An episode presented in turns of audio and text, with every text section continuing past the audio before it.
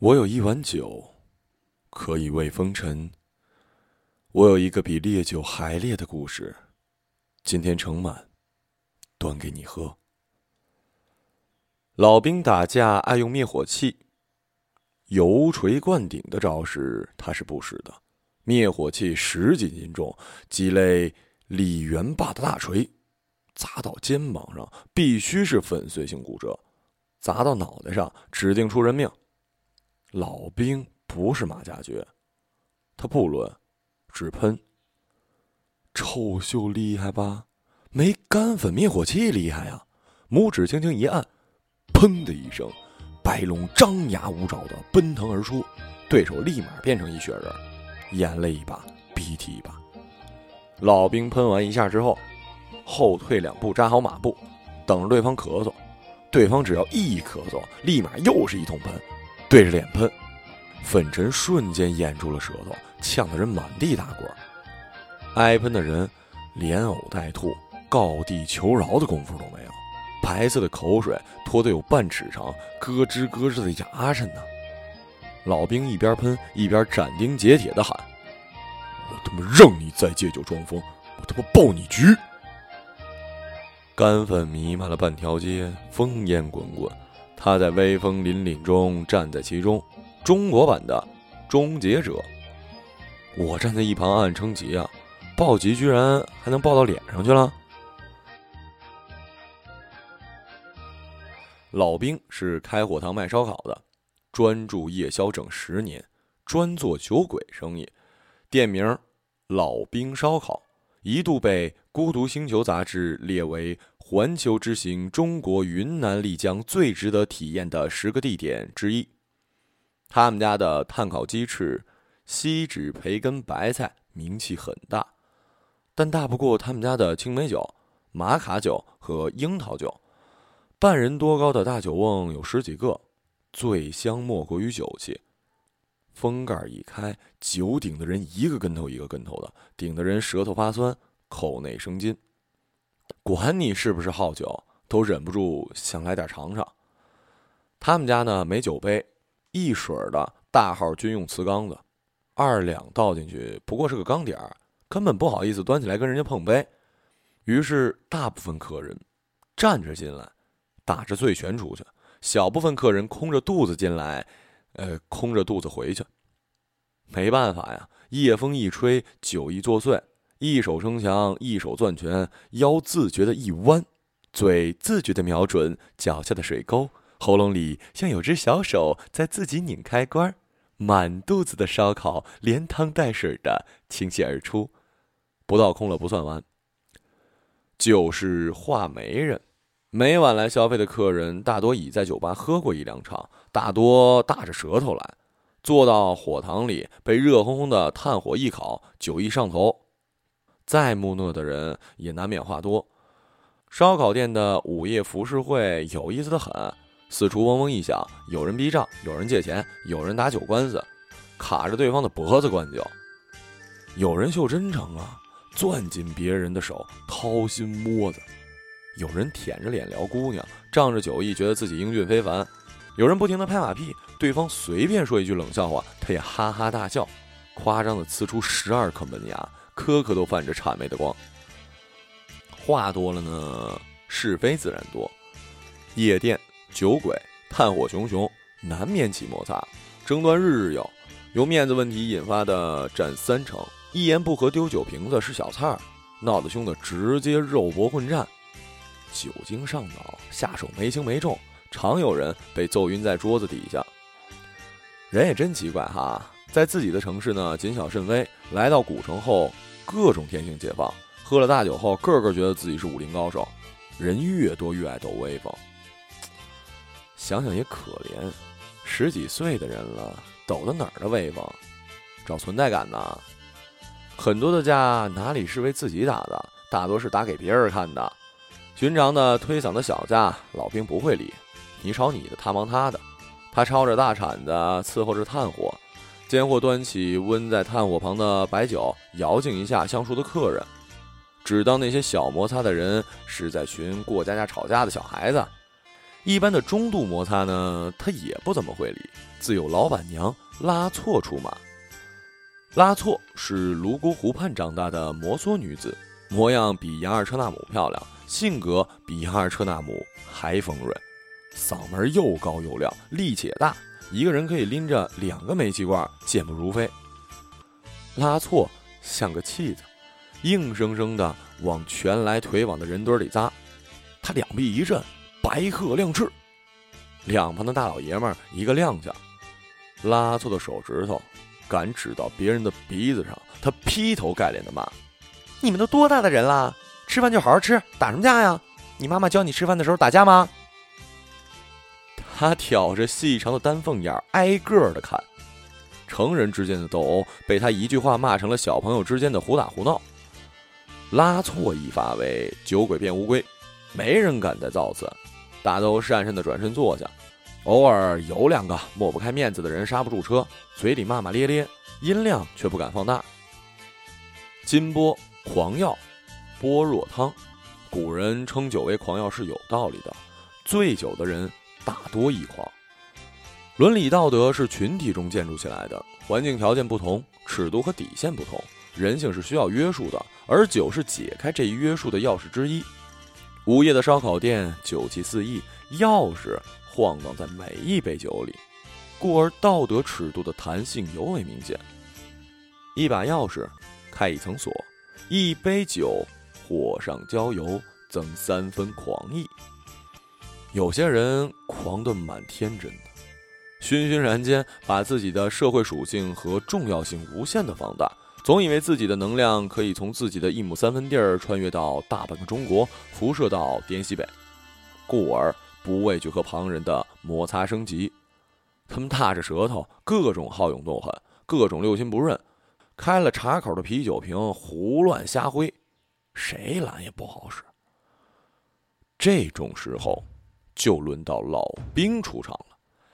电线根子上的老军医专治各种疑难杂症。火塘烧烤店里的老兵专治各种不服，各种混不吝。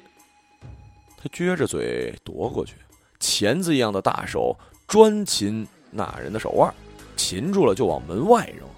不管挣扎多厉害，手腕一被锁，皆难逃老兵的毒手。也没见着老兵的身手有多敏捷，但对方的拳头就是落不到他身上。他腰微微一晃，无论是掏心拳还是撩阴腿。全都擦身而过，部分被扔出门的人呢，大马趴摔在青石板上，贴得跟烙饼似的，哎呦哎呦哼唧半天，才一节一节的撑起来。旁边早就蹲下了，拿计算器的烧烤店小店，笑眯眯地说：“嘿，结了账再走吧，来账不好哈。”又说：“那个您还有东西没吃完，要不要打包？浪费食物也不太好。”还有一部分人呢，越挫越勇，爬起来又往门里冲。然后再度拥抱大地，屁股上清清楚楚的落着一鞋印儿。怎么说也有一百五六十斤的人，怎么就被一个瘦巴巴的小老头给打了个颜面扫地呢？更丢人的是，人家一拳都没出，这也不算打架呀。他们都挺委屈，揉着屁股，噙着泪花，蹒跚的走了。能享受干粉灭火器待遇的人士是极少数。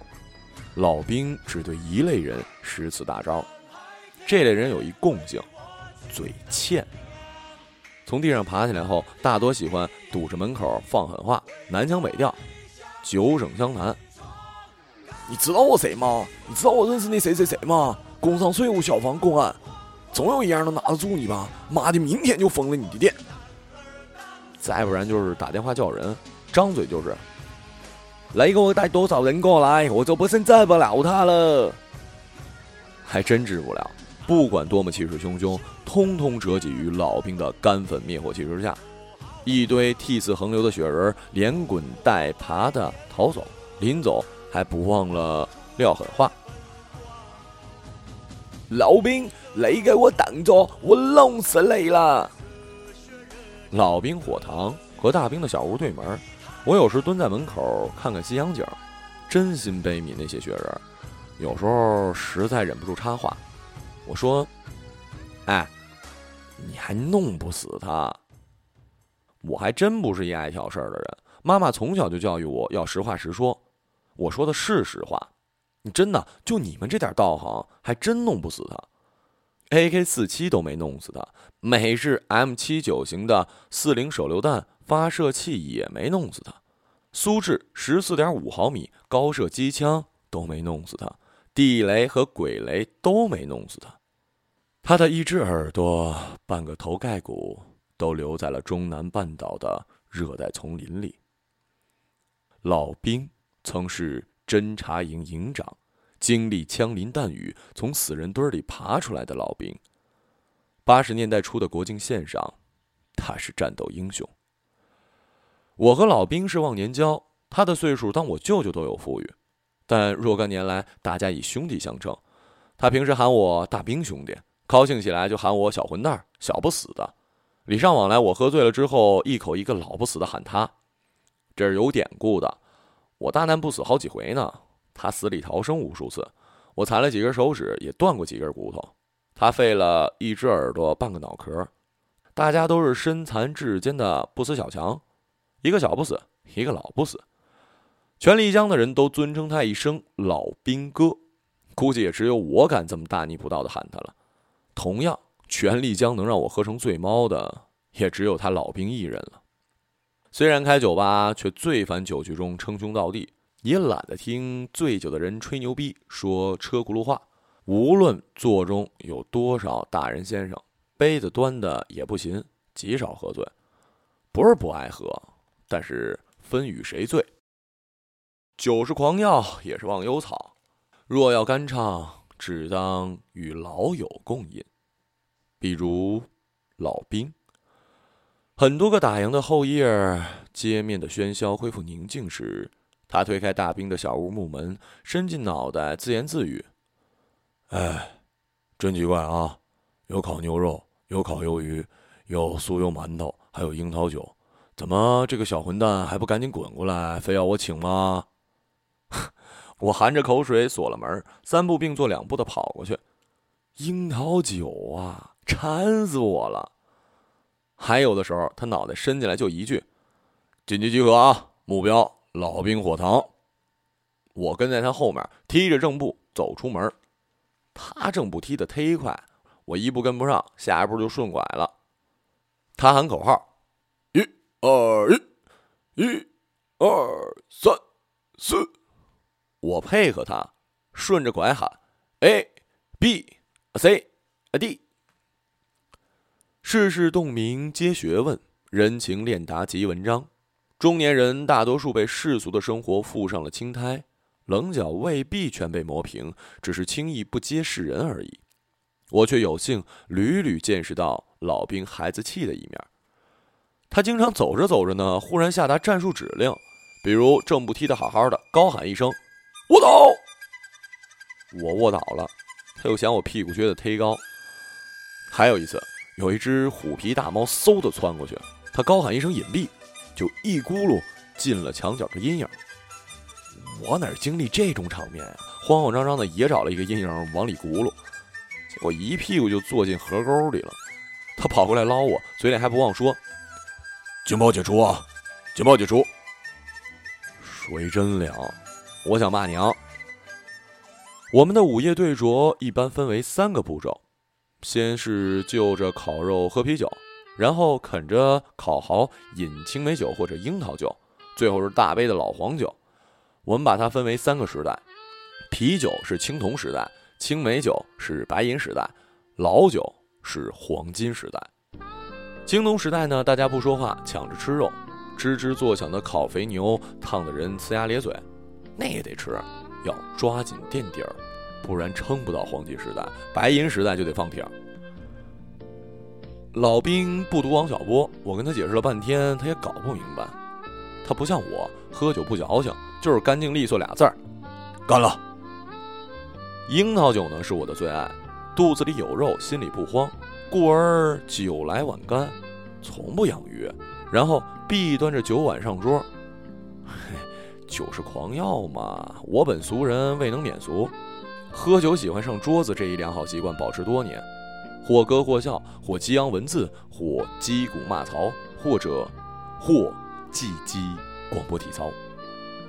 老兵火塘的桌子是青石条垒成的长方块，中间是炭火，四边是半尺宽的石头面，脚感颇佳呀。我一步一步爬上去，就不肯下来了。有时候来劲儿了，还非要拽着老兵一起站上来。我激他说他不敢上来，就是怕被拉错骂。他还真不心急，端着酒缸子就站上来跟我碰杯，俩人摇摇晃晃的，像在推手一样。盘子踩碎过几次，脚踩进火炭里，鞋烧坏了两双。老兵被拉错关在房门外数回，睡沙发若干。我和老兵的午夜痛饮常常是持续到天亮，我们边喝边大着舌头聊天，尺度颇大呀。老兵只剩一只耳朵，而且耳背，和他讲话必须扯着嗓子喊，不知道的人还以为我在跟他吵架。他是诸暨人，浙江口音重得一塌糊涂，喝了酒以后就说几类鸟语。我平时听他讲话时就挺费劲儿，但奇怪的是，喝了酒却句句听得真切。一般到了夜未央、天未白的时分，我借着酒胆，从他嘴里有一句没一句的抠出点陈年往事。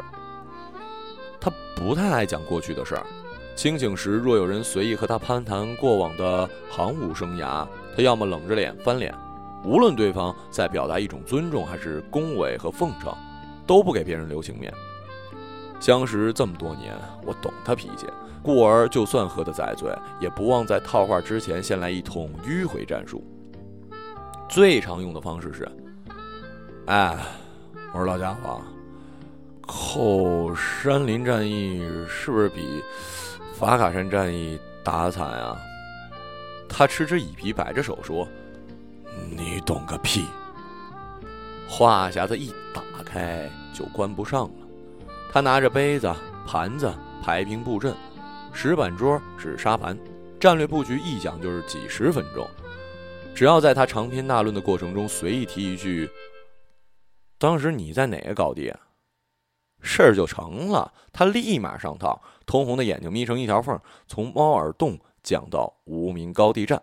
字字句句硝烟弥漫，他从不看人的，自顾自的说话，语气平稳淡定，只是讲述不感慨，却屡听得我心惊肉跳。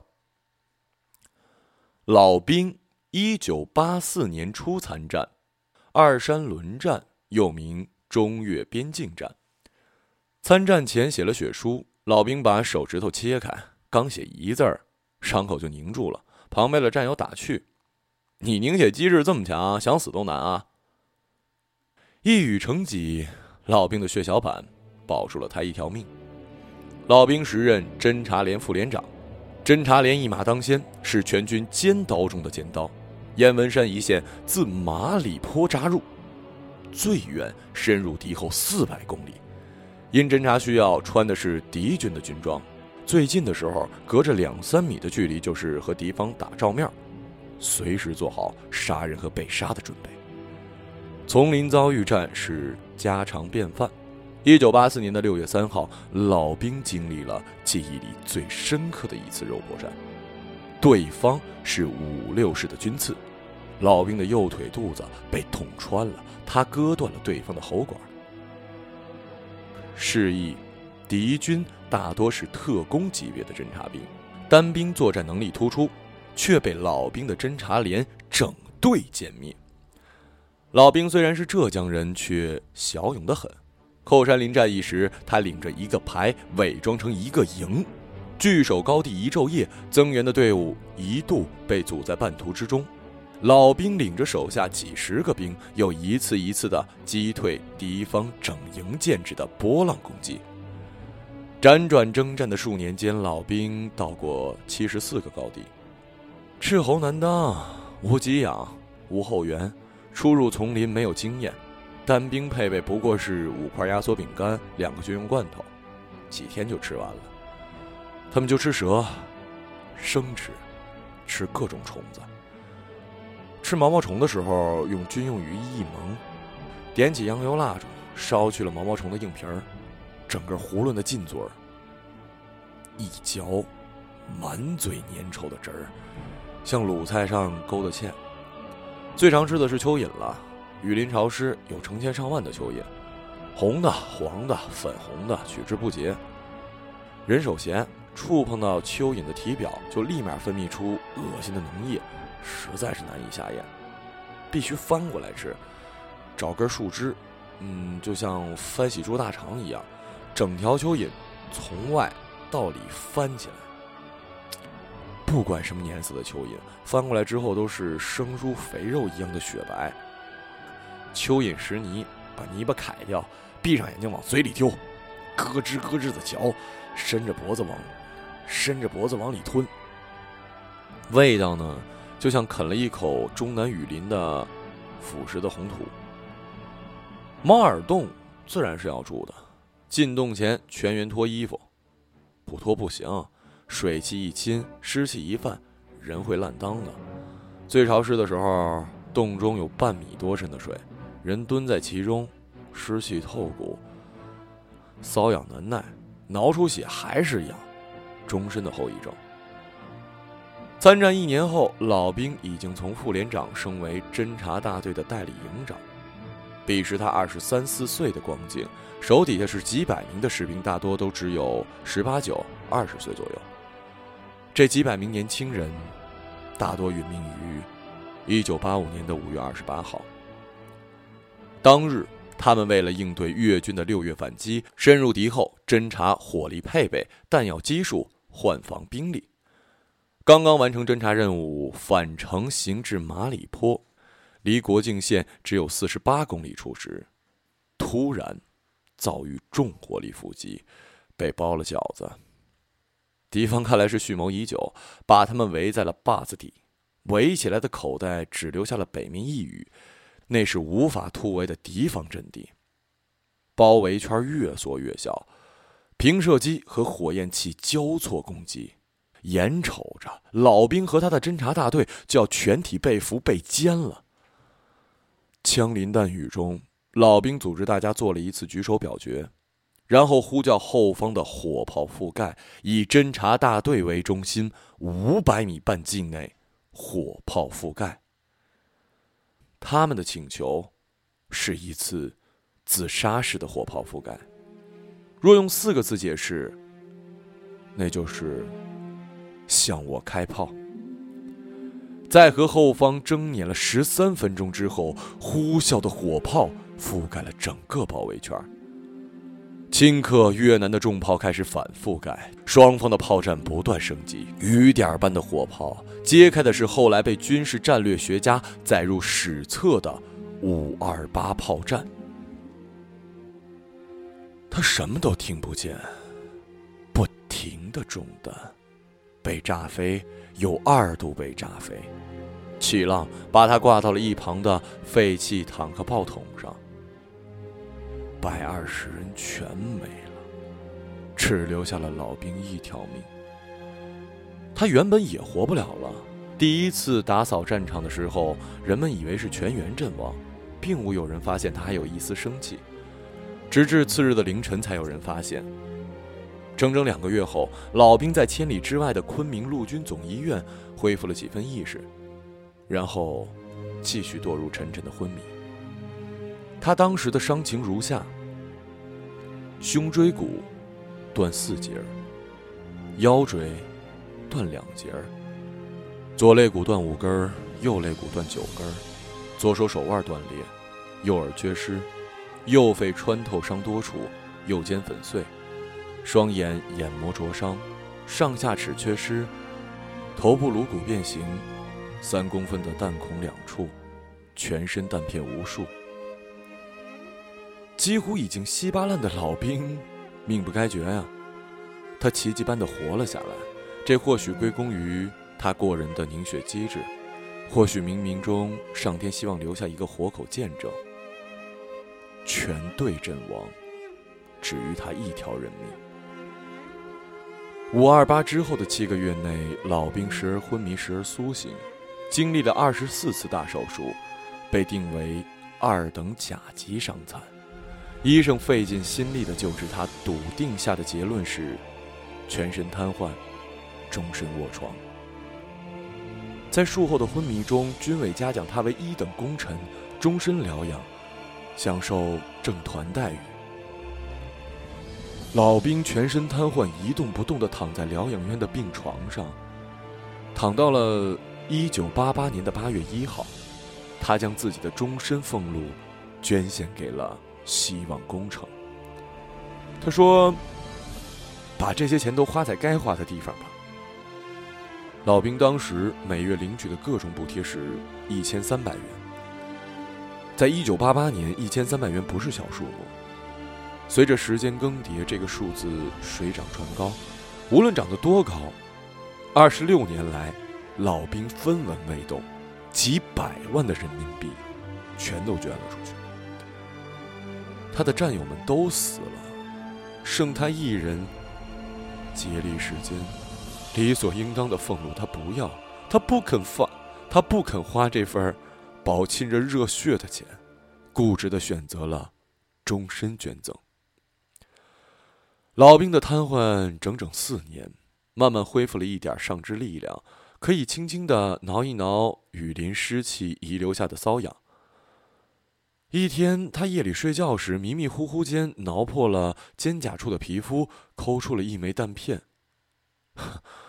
半睡半醒间，他继续抠，抠的床单上鲜血淋漓，抠的背上稀烂。直到天亮时，他抠出了。几乎一瓶盖的弹片，奇迹发生了，老兵不可思议的站起来了，疗养院的人都震惊了。一年以后，疗养院的人再度震惊，老兵跑了。他是国家天经地义要养一辈子的人，但他决绝的认为自己已经康复，就不应该再占用资源。他用了整整一年的时间恢复好身体，然后跑了，翻墙跑的，拿命换来的一切全不要了，无论是荣誉、光环，还是后半生的安逸，随手抚落，未曾有半分的留恋。八千里的山河大地，他两手空空，独行天涯。老兵在人们的视野中消失了很多年，家人。朋友、战友，无人知晓他隐去了何方。直到很多年后，他家乡的一位亲友无意中走进了一座小城的一家烧烤店。这时的老兵已经自力更生，拥有了另外一种人生。他选择了一个离他战友不算远的南方小城，吃饭、睡觉、喝酒、做小生意，安安静静的生活。那座小城叫做丽江，位于中国西南。边陲云南，老兵的心里揣着一个血淋淋的世界，他不屑于话与人知。隐居滇西北的多年里，并没有太多人知晓他的过去。曾有位报人如我这般机缘巧合的了解他的故事后，把他的航母生涯撰写成了数万字的长文。那人也算是老兵的好友，因为事前未打招呼，老兵获悉之后找到那人。在文章发表之前，悬崖勒马，连人带笔记的把人家扔河里了。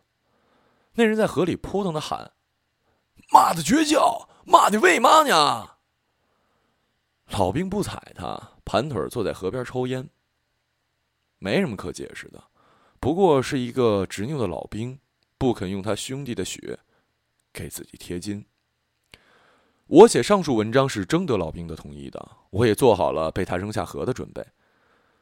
无他，在这个不懂反思的时代，有些故事应该被后人知晓。不奢望铭记，知晓即可。有庙堂正史，亦应该有民间修史。何为史？未学浅见五个字：真实的故事。关于那场战争是对是错，是正是反，百年后世人自有分晓。但无论如何，请别让它湮灭。那些鲜活和真实的细节，有权被人知晓。无论是这个国度还是这个民族，都不应该遗忘那些人曾经经历过的事儿。然后那样的活，写就写了，我等着被老兵把我扔下河呢。老兵归隐滇西北后，一直以卖烧烤为生。最初的烧烤店不过是一个摊位，他那时招募了一名服务生，就是后来的老板娘拉错。有时候啊，女人就是那么神奇。无论你曾经沧海，或者曾是惊涛骇浪，它都会成为你前段人生的句号，后段人生的冒号。关于这段公案，老兵和拉措各执一词。老兵信誓旦旦地说，最初是走婚。当年的拉措居心叵测，邀请他这老板去泸沽湖玩，晚上偷偷爬进他房间，把他给办了。他力气没人家大，不得不就范。拉措挑着丹凤眼推着他，咬着后槽牙：“你再说一遍，你再说一遍。”说一句推一下，他力气果然大，老兵被推得像一不倒翁。拉措说：“大兵，别听他瞎说啊！明明是他追的我，这家伙当年追我追的那叫一个凶哟，从古城追到泸沽湖，一点都不害羞。哎呀，我都不好意思说，后来把我追烦了，就嫁给他了。”老兵借酒遮面，闷头嘿嘿笑，半截耳朵红彤彤的。拉措告诉我，摩梭人的传统风俗浓郁，敬老重礼。老兵陪拉措回泸沽湖过年时，深受刺激。村寨里的规矩是呢，大年初一要磕头，家族的长辈一字排开，坐成一排，小辈儿排着队，挨个磕过。和汉民族一样，头不会白磕，长辈是要当场给压岁钱的。钱不多，十块二十块的是一心意，重要的是阴屁的福气，长辈给的高高兴兴，晚辈收的欢天喜地。老兵是新女婿，照例磕头，一圈头磕完，他快哭了。长辈给他压岁钱是其他人的三倍，他不敢接呀，人家就是硬塞。好几个大婶子一脸慈祥的拍着他的手，用泸沽的普通话说：“哎呦，应该的哟，应该的哟。”不要这么客气呗，你那么了？光从面相上看呢，老兵和婶子们真心像同龄人。老兵不及细品味悲愤，酒席就开始了。大杯的咣当酒盛在碗里，干完一碗还一碗。他是远客，敬他酒的人很多，浓情厚意都在酒里，不干不行。他没来得及动筷子，就被几个大婶给灌趴下了。他挣扎着往外爬呀，人家揪着衣领子又给薅回来，捏着鼻子继续灌。一顿酒下来，老兵醉了两天。咣当酒是泸沽湖的土酿，当地的古谚曰：“三碗一咣当，咣当一声，醉倒在地上的意思。”拉措嫁给老兵后，生了一大胖儿子，取名小扎西。彼时，老兵已经是五十岁上下的人了。孩子满月酒的时候，我去送了红包，看着老兵正用筷子头点着咣当酒喂扎西，拉措幸福的坐在一旁美滋滋的，我真惊了，白酒啊，亲爹亲妈呀！小扎西长到三岁时已经是五一街上的一霸，整天的撵猫撵狗，还调戏妇女呢。他是汉人和摩梭人的混血，漂亮的要命，特招女游客喜欢，人家赞叹呀。哇，好可爱的小孩啊！他立刻冲人家招手，奶声奶气的说：“漂亮姐姐过来。”姐姐刚一蹲下，他立马凑上去亲人家，不亲腮帮子，专亲嘴。被亲的姑娘不紧不恼，还搂着他蹭脸，夸他乖，对他各种疼。运气好的时候，一天能亲十来个如花似玉的软妹子。我在一旁替他数着呢，恨得牙根痒痒。我说。我也挺乖的呀，人家大姑娘怎么都不理我呢？小扎西乖吗？扯淡！我就没见过这么皮的孩子。他是遗传了他老爹的基因，爱玩枪，动不动就端着玩具水枪往大兵小屋里滋，还扔手榴弹呢。他的手榴弹是蘸水的泥巴块，吧唧一声糊人身上，气得人半死。他经常冲菜刀扔。菜刀呢？那时候还没去当支教老师，在小屋当义工，被扎西磨得没了脾气。只要一见小子露头，立马举手投降。投降也不管用，人家照扔不误。熊孩子就爱捏软柿子，却不敢招惹我。他怕我。有一回呢，他冲我扔手榴弹，我二话不说，出去就把他裤子给扒了，然后找了一塑料绳，把他小鸡鸡扎起来。他光着屁股哇哇大叫的逃回了家。不一会儿，老兵拖着小扎西，黑着脸就出来了。老兵冲我吼：“你个小不死的，怎么打了死扣啊？”我和老兵手忙脚乱的解绳子，半天才解开。小扎西的鸡鸡被摆弄了半天，居然支棱了起来，硬邦邦的，像个大花生。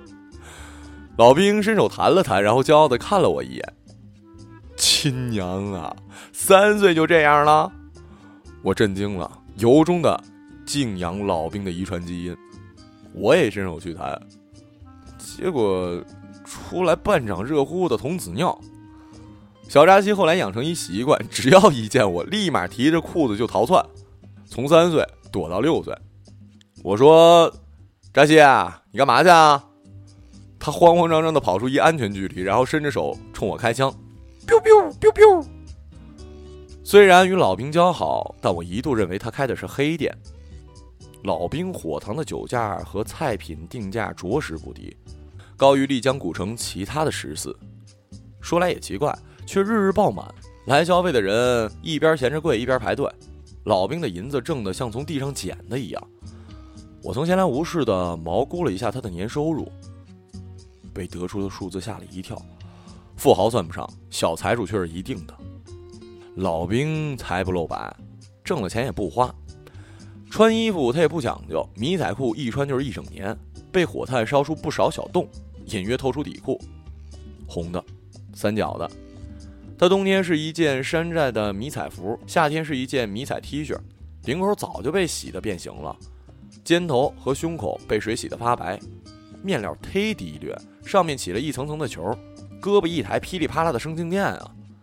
反正民工穿什么样他就穿什么样，打眼一瞅，真真像刚扛完水泥钢筋空心砖，刚从工地跑出来的。唯一的区别就是他一年四季的内扎腰。军用皮带扎得紧，裤腰全被塞在靴子里。我实在看不下去了，送他一件天津纺的天蓝色手工衬衫，他也穿，他也穿，套在破迷彩 T 恤外面穿，膈应的我三天都懒得搭理他。老兵也不买车，整天就骑一辆破电动车，此车历史悠久，绝对是电动车里的祖宗级别。他安了两个装菜的车筐。有时候采购的东西一多，背上再背一塑料背篓，正面看，背面看，活脱脱一赶集卖鸡蛋的农民大爷。我坐过一回他电动车，北门坡吧，坡度不大，车开到一半怎么爬不上去了？一边发出诡异的声音，一边往下出溜。我嫌他的破车肾虚，马力忒小，他嫌我体重太沉，没拌几句嘴，车子歪倒在路边，筐子里的鸡蛋扣了我一身。旁边自行车的游客嗖嗖的路过，好奇的瞅着我俩。老家伙，你挣的钱买辆大哈雷你都买得起吧？抠吧你就抠死你！他忙忙叨叨的剪鸡脖子，舔着脸笑，不接我话茬。一谈到钱呢，老兵就装聋作哑。丽江是一方的江湖，既然是江湖，难免是非多。有些闲来无事的人爱嚼舌头根子，他们不产生八卦，只是。家长里短的搬运工，老兵火塘的生意火得一塌糊涂，难免让人眼红，故而常常聚丽江八卦的风口浪尖儿。有人说老兵往死里挣钱是为了将来举家移民，有人说他用挣来的这些钱收购了好多个纳西院子，早已跻身丽江客栈地产炒家的行列。对于前一个说法，我嗤之以鼻。移民？移你妹呀！这老家伙一口浙江年糕普通话，听的人一个头两个大。我真不忍心他去祸害其他国度的人民群众。再说了，他移民能干嘛呀？摆摊卖烧烤？对于后一个说法，我无从替他辩解什么。二零零九年之后，很多集团行为的连锁客栈注入丽江，大笔的收购房子、收院子，只要位置好，付起款来眼睛都不带眨的。商会模式的运作慢慢侵蚀了丽江古城固有的客栈市场，把价格泡沫吹得很大。市场受到这么猛烈的刺激，无论高端的客栈还是低端客栈，整体价位上浮是无法避免的。就拿最偏僻的文明村来说吧，当年一万一年的院子，现在八万都拿不到手。这还只是出租啊！如果租下院子后略微装修打理一下，开门做上几天生意，倒手一转就是几十万的转让费。赚的就是这转让费，这种钱呢，虽然风险大，但是来的容易，投入产出比实在是忒诱人。不少人用此短短一两年谋出了百万的身家。客栈房产在丽江古城是一种变相的期货，至于接收的下家是否能继续的转出去，那就各安天命了。我傲娇，自喻古城清流，抹不下脸儿染指这一行。周遭交的好朋友都穷，也没什么资本，都玩不起这种心跳。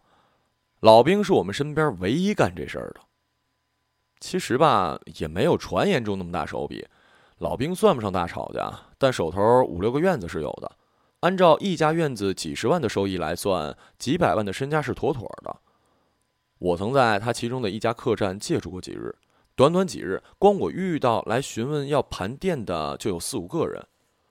老兵心狠手辣，报价高高的，讨价还价，锱铢必较，各种心理战，一副恶俗的生意人嘴脸。我看不惯，刺挠他。牛逼啊！加油加油，多挣点养老啊！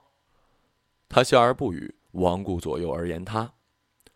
和他一谈到钱，他就装聋作哑。我没有资格对老兵表达失望。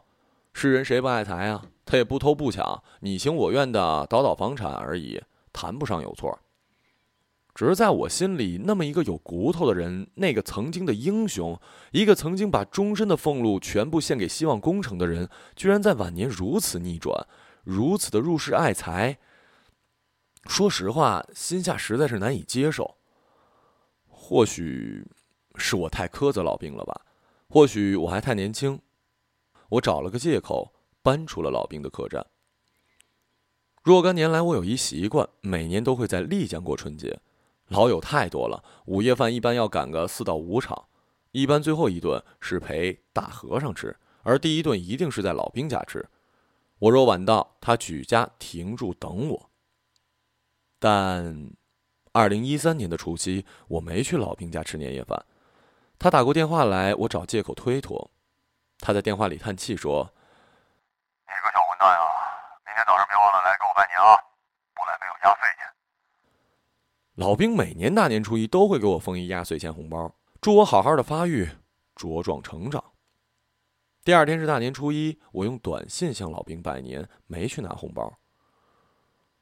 整个二零一三年我太忙了，没回丽江几趟，一整年只有八月一号那天和老兵喝过一次酒。春节时的那次爽约，他不提，我不说。关于老兵的房地产生意，我不提，他也不说。八月一号那场酒，主角不是我和他。有酩酊大醉，但没有白银、黄金和青铜时代。二零一三年的古城是多事之年，新店铺和新客栈一堆一堆的冒出来，不堪重负的老房子接二连三的着火，火势汹汹，烧得人提心吊胆。古城的消防支队日日严阵以待。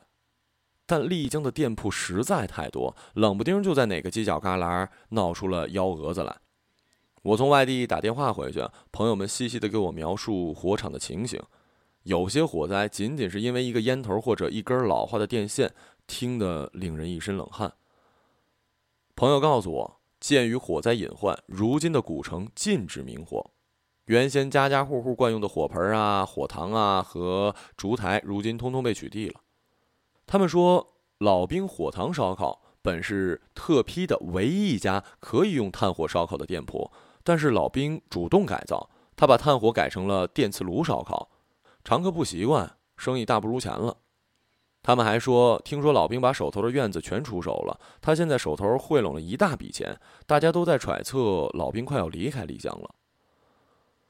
对于老兵火塘的改造，我略惊讶了一下，并未当回事儿。但听闻他即将离开的揣测，心里还是很难过。这老家伙挣够了钱要走了吗？二零一四年的春节，我回到丽江，不用老兵请，年夜饭我主动跑了过去。老兵火塘里一堆生面孔，服务员都换成了一水的大小伙子，个个结实的要命，吃起菜来跟打仗似的。老兵高兴坏了，一口一个小混蛋的喊我，他舀了一大瓢的樱桃酒灌我。还让拉错夹菜，给我煮空运过来的螃蟹。我打小在海边长大，从小就吃够了海鲜，实在没必要跑到云南来吃螃蟹。他不管，逼着我吃。拉错用的是红烧肉的做法做螃蟹，吃的我 皱着眉头、呲牙咧嘴。樱桃酒酒劲儿大，我很快就喝红了眼。这么好喝的樱桃酒，以后喝不到了。桌上盘子太多，摆的太满，我站不上去。我挤到老兵旁边，搂着他脖子敬酒。话音一出，就拐了弯，带着呜咽。我说：“老家伙，我舍不得你走啊！”一桌子的人停了筷子，拉错嫂子一头雾水的问我：“谁说你老兵哥要走啦？”嗯，别演戏了，你们不是把手头的院子全给变现了吗？谁知道你们接下来打算颠哪儿去啊？拉错哈的一笑，两手一合，啪的拍了一下巴掌。他说：“钱都打水漂了。”老兵呵呵一笑，一桌子大小伙子嘿嘿笑着。老兵照我后脑勺抽了一巴掌。他说：“你个小不死的，人在阵地在，我他妈哪儿都不去。”老兵火塘多年来的盈余变成了数家客栈院子，客栈院子变成了几百万的现金。这一大笔钱被花得干干净净。老兵招募了一堆退伍的消防兵，月薪五千元起，又斥资两百万盖了宿舍营房，还购买了一百八十万的专业灭火器材，并计划再购置四辆一吨半的消防车。隐居丽江多年。他一直默默的卖烧烤挣钱，默默的倒院子挣钱，一分一厘的积攒资金。越南战场上死里逃生后的第二十九年，老兵倾家荡产，以一己之力组建了一支消防救援队，全国唯一一支个人组建的消防救援队。他用他的方式护持着这个世界，傻倔傻倔的，就像老旗杆一样，始终屹立在往昔的年代里。在那个早已远去的年代里，人们的价值观虽一元，却朴素而单纯的崇尚奉献。老兵的消防队赶上了牡丹园大火和狮子山大火。他们和丽江消防支队的官兵几乎同时到达，联手协作，先后参与了十余次大小火灾。二零一四年中，老兵的消防队在云南省民间消防队大比武中拔得头筹，集体一等奖。他的队伍一水儿的退伍老兵经验丰富，素质过硬，团结第一，出水第一，着实震惊了赛场。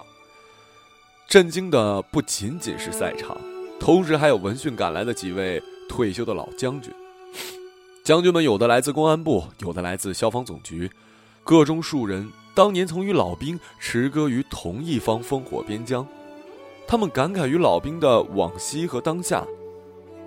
当世电视《公安报》和《解放军报》重点报道这一拥军先进势力。老兵再三婉拒，千言万语端在一碗酒里。将军们比他犟，一定要树立他这个拥军先进的个人光辉形象。老兵呢，尿遁了，跑了，关了机，躲在大兵的小屋。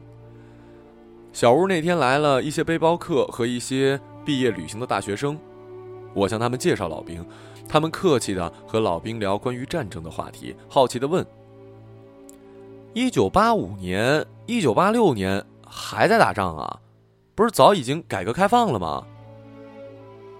他们大多是八零后和九零后，其中数人的家乡位于边陲云南。我坐立不安，为自己和他们汗颜。瞅瞅一旁的老兵，他淡定的抽着烟，此类回答他看来早已经习惯了。有一个英文单词叫做 “hero”。牛津词典对 “hero” 的释义有四：一、具有超人的本领。为神灵所庇护者。二，名声煊赫的战士，曾为国征战者。三，其高贵品格及成就为人所敬仰者。四，诗和戏剧中的主角。有英雄就有英雄崇拜。关于英雄崇拜，《史记》中有一句话最为精当。高山仰止，景行行止，虽不能至，然心向往之。我没通读过《史记》，这句话是从朱光潜先生的文章中读到的。朱光潜先生认为，崇拜英雄的情操是道德的，同时也是超道德的。所谓超道德的，是具有美感的，故而崇拜英雄是一种好善，也是一种审美。另外，他在著述中言及英雄一话题时说：“敬贤向上是人类心灵中最宝贵的一点光焰。个人能上进，社会能改良，文化能进展，全部靠有他在主照。英雄常在我们心中潸然这一点光焰。”常提醒我们人性尊严的意识，将我们提升到高贵境界。崇拜英雄就是崇拜他所持有的道德价值。一个人能崇拜英雄，他多少上还有上进的希望，因为他还有道德方面的价值意识。朱先生是主张持英雄崇拜的，他认为人在青年时代，意向的力量大于概念，与其和他们说仁义道德，不如指点几个有血有肉的人给他们看。一个具体的人格才具有真正的人格感化力。我该怎么和那些懵懂的孩子介绍老兵？挑明了说：“你看，你看，你面前这个老兵是一个活生生的英雄吗？指缝黝黑的老兵，酒气熏天的老兵，衣服上油迹斑斑的老兵。我不确定他们会有怎么样的反应。”我也不知道我是否有资格来做这个介绍人。相交多年，我并不知道老兵的真实姓名，只知道他的籍贯是浙江的诸暨。一九八一年入伍，二等甲级伤残，耳背，好酒，抠门，打架时爱用灭火器，建了一支牛逼的消防队，开着一家叫做“老兵火塘”的黑店。从二十出头到三十四五，我兜兜转转，一马四方。但很多个八月一号，无论身在何方，我都会赶回丽江。也没什么重要的事儿，就是陪一个老兵过节。这一天，老兵一定会失态，一定会喝醉，一定会嘶吼着高歌，涕泪横流。照片墙前供台已摆好，供香青烟直插云天。他立正，大声唱，从血染的风采唱到望星空，咬牙切齿，唱的人心里发抖。如果我倒下，将不再回来，你是否了解？你是否明白？他一手端着满杯的白酒，一手攥着拳，每首歌的间隙高喊一声：“敬礼！”啪的一个军礼，半杯酒泼进地里，半杯酒大口的吞咽，一杯接一杯，一杯接一杯。每年的八月一号，我负责站到一旁给他倒酒。这一天，无论他喝多少，醉成什么样子都不能去劝。他一年只疯这一次。老兵已经醉了，上半身找不到重心的摇晃着。脚却一动不动地站着军姿，在地面上扎了根儿。他把杯子塞进我的手里，说：“来，和我的兄弟们喝杯酒。”半身的毛孔竖立起来，不知道为什么，真好似一群血衣斑斑的人，如山如月的伫立在我面前一样。血哗哗的涌向脑子，一口酒下肚，热辣辣的烧痛了眼。我操！我他妈算什么东西啊？怎么配给你们敬酒啊？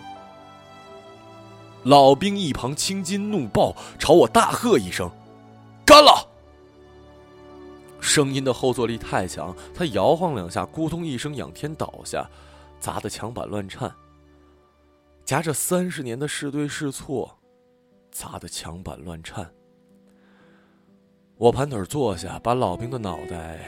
枕在我的大腿上，他摊开双手，躺成一个大字，仿佛中弹一样大声的呻吟，声音越来越轻，越来越轻，然后沉沉睡去，在这个风花雪月的和平年代。门外日光正好，路人悠闲的路过，偶尔有人好奇的侧目往屋里看看。我扶着老兵的头颅，滚烫的，沉甸甸的，酒打翻了一地，浸湿了裤脚，蔓延而过，如同坐在血泊里。